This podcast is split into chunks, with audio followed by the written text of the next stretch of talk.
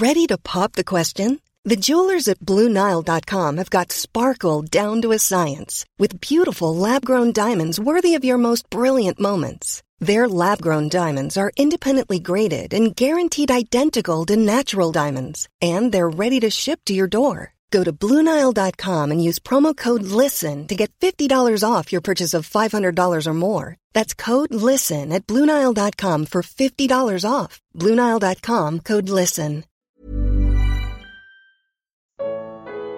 Que verdades ficaram esquecidas por séculos.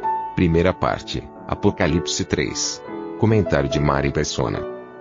Quando abrem as inscrições para esses programas de, de calouros, em centenas, às vezes até milhares de pessoas que vão, e todas acreditando que sabem cantar, e que sabem cantar bem. Algumas gastam muito dinheiro nas viagens, levam a família inteira. E é interessante que eles entrevistam alguns desses e a pessoa está confiante de que é realmente um cantor, um cantor de, de qualidade profissional, internacional, alguma coisa assim. E aí, na hora da, dos testes, é um verdadeiro desastre. Era um cantor que às vezes nem, nem servia para cantar no banho, era alguém que achava que era um cantor, um cantor com talento. Nas coisas de Deus, nós, nós temos que aprender um, um, um princípio muito importante o único que pode dizer eu sou é aquele cujo nome é eu sou, que é o próprio Senhor. Qualquer, qualquer pessoa que se arvorar ser alguma coisa, ela já está se colocando na posição de juiz de si mesma. E quando nós lemos aqui a carta à igreja de Filadélfia, o anjo da igreja, versículo 7, que está em Filadélfia, escreve: Isto diz, quem diz? A própria Filadélfia? Não.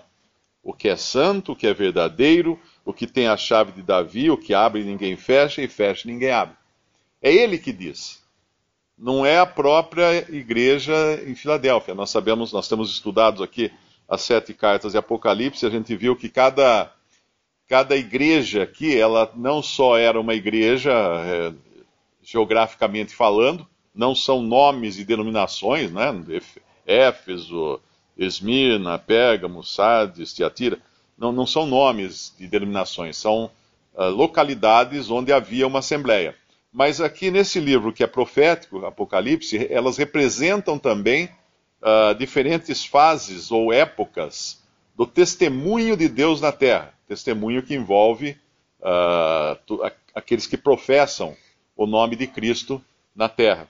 E Filadélfia aparece aqui agora uh, como uma que, a semelhança de Esmirna, ela não tem nenhuma repreensão. Não há nada que o Senhor critique nela ou fale dela. Mas, de qualquer maneira, é o Senhor quem diz dela o que ela é. Porque quando nós comparamos com a, a sétima igreja, aquela Odisseia, que representa o estado de, de ruína da cristandade, uh, o estado atual, a gente poderia dizer, nós vemos que é, é Laodiceia quem diz de si mesma o que ela acha que ela é. Ela diz: Estou, sou rico, rico sou, estou enriquecido, de nada tenho falta. E aí o julgamento que o Senhor faz é que ela é desgraçada, miserável, pobre, cega e nua. Então, quando nós dizemos alguma coisa de nós mesmos, nós estamos nos colocando no lugar daquele que tudo vê, que tudo julga, que tudo enxerga, que é o Senhor. Quando no século XIX o Espírito Santo despertou alguns irmãos para muitas verdades que estavam entulhadas debaixo de doutrinas uh, católicas durante séculos, ou mesmo de doutrinas protestantes durante pelo menos uns 300 anos ou, ou algo assim, uh, o que aconteceu foi que esses irmãos começaram a reunir somente ao nome do Senhor Jesus Cristo, saíram fora da, das denominações onde estavam, alguns se converteram e, e, começaram a congregar e partir o pão, somente ao nome do Senhor Jesus. E a eles foi, foram, foram despertadas, né, foram, uh, vamos chamar assim, desvendadas essas verdades que estavam entulhadas. Uma era a verdade da igreja como sendo um povo distinto de Israel.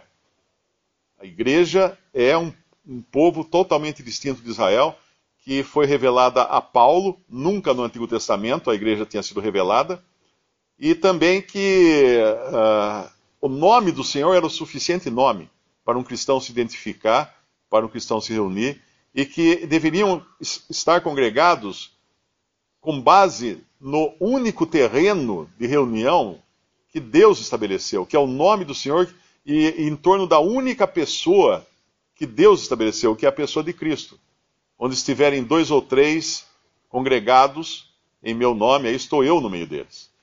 E mais uma verdade que quando o Senhor falava isso, ele estava dizendo, ele não estava dizendo quando dois ou três se, con se congregarem ou se reunirem ao meu nome.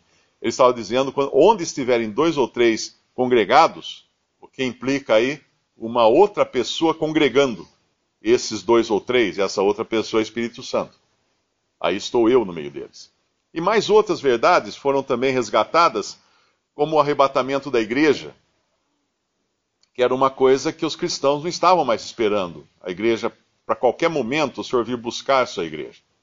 E aqui nesse, nesse pequeno trecho aqui, de 7 a, a 13, o Senhor vai falar para essa Filadélfia, e a gente poderia dizer assim: bom, então esses irmãos do século XIX são a Filadélfia, ou eram a Filadélfia?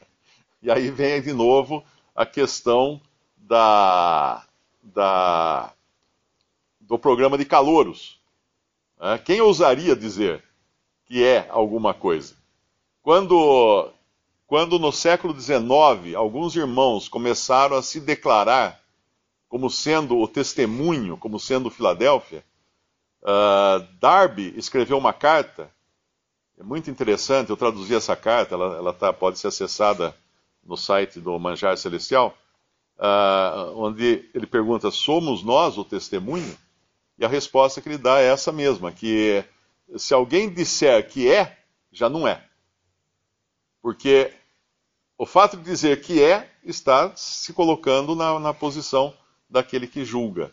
E é importante quando nós lemos uh, isso aqui, que quem diz isso aqui é aquele que é santo e é aquele que é verdadeiro, o Senhor Jesus. Santo porque nos fala de separação. Verdadeiro porque nos fala de verdade, a verdade da palavra de Deus. Nós vamos ver que é uma das características de Filadélfia é que ela guarda a palavra de Deus. E tem aqui a chave de Davi no versículo 7. Cristo tem a chave de Davi. Isaías 22 nos fala dessa chave de Davi. Quem foi Davi? Davi, o rei de Israel, uh, escolhido segundo o coração de Deus e não segundo as aparências. Saul era o rei escolhido segundo as aparências, aquele que agradava mais os homens, que era o mais alto, o mais forte. Uh, esse foi escolhido pelos homens. Mas Davi foi o rei escolhido por Deus, ungido por Deus, não segundo as aparências, e ao mesmo tempo aquele que foi rechaçado, aquele em que ninguém acreditava aquele que depois, até depois de entronizado, precisou fugir, precisou ficar no exílio, escondido. E nós temos muito de Cristo aí, de figuras de Cristo na pessoa de Davi. E no capítulo 22 de, de Isaías, ele fala assim no versículo. Versículo 20, ele vai falar aqui de, de uh, Eliakim. Eliakim é uma figura de Cristo também. E será naquele dia que chamarei a meu servo Eliaquim, filho de Euquias, e revesti-lo-ei da, da, tua túnica, e esforçá-lo-ei com o teu talabarte, e entregarei nas suas mãos o, meu domínio, o teu domínio, e será como pai para os moradores de Jerusalém e para a casa de Judá. E porei a chave da casa de Davi sobre o seu ombro, e abrirá, e ninguém fechará, e fechará, e ninguém abrirá e fixá-lo-ei como um prego num lugar firme, e será como um trono de honra para a casa de seu pai. Essa chave de Davi, ele vai repetir aqui no nossa, no nossa, nosso trecho, falando de Filadélfia, quando ele fala que é uh, o que tem a chave de Davi, o que abre e ninguém fecha, e fecha e ninguém abre. Ou seja, Filadélfia, ela é o que é e ela tem o que tem por única e exclusiva, eh, exclusiva intervenção do Senhor. Se ela abre, é porque o Senhor fez com que ela abrisse. Se, se o Senhor fecha, é porque ele não queria que fosse uh, além do que ele abriu. Ou seja, ele tem o controle total. É dele que vem esse controle. Então é importante a gente ressaltar isso logo de início para que não não caiamos na, na vanglória, né, na ideia, ah, eu sou o testemunho, eu, eu sou esse aqui que guarda a palavra, eu sou esse que não neguei o nome, né, eu sou aquele que tem pouca força. É o Senhor quem fala, não somos nós. Que nos falam da, do nome do Senhor e da Sua palavra, no versículo 8. Tendo pouca força, guardaste a minha palavra e não negaste o meu nome. São as mesmas que o Senhor fala lá em João, capítulo 17, quando ele se despede dos seus discípulos. No capítulo 17, versículo 5. E agora glorifica-me tu, ó Pai, junto de ti mesmo, com aquela glória que tinha contigo antes que o mundo existisse. Manifestei o teu nome aos homens que do mundo me deste, e eram teus, e tu nos deste, e guardaram a tua palavra. É interessante essa sequência aqui, porque ela nos fala uh, de um aspecto muito mais amplo, que inclui uh, a salvação também, que é uh, a graça que está envolvida em tudo isso. Se eles guardaram a palavra, é porque antes disso eram eram teus, o Senhor Jesus fala, eram de Deus. E, e Deus os deu a Cristo.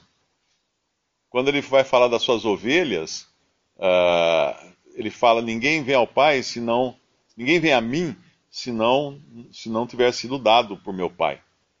É o Pai que deu a Cristo e Cristo salvou, e aí então estão capacitados para guardar a palavra.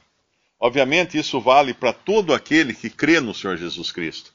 Mas, infelizmente, a palavra de Deus nem sempre ela é devidamente apreciada. É interessante como nós, nós estamos vivendo numa época hoje quando nunca antes a palavra de Deus foi tão rejeitada como agora. Uh, qualquer versículo que você leia, alguém logo vai dizer: ah, mas isso é para o tempo de Paulo, ou isso é para aquela época, ou isso é opinião pessoal de Pedro, ou alguma coisa assim.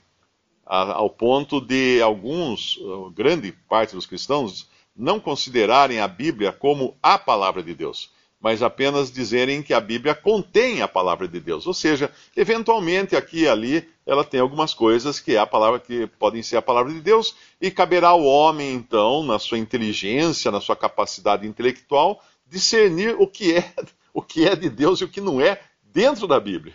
É, é, é uma loucura tão grande que a gente quando troca a maneira de descrever é, é, esse tipo de doutrina, ela fica absurda aos olhos de qualquer um. Como é que o homem pode ser capaz de discernir o que é Deus falando e o que não é Deus falando na sua própria palavra?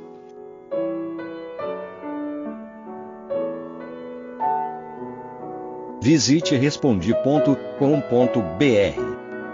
Visite também 3minutos.net.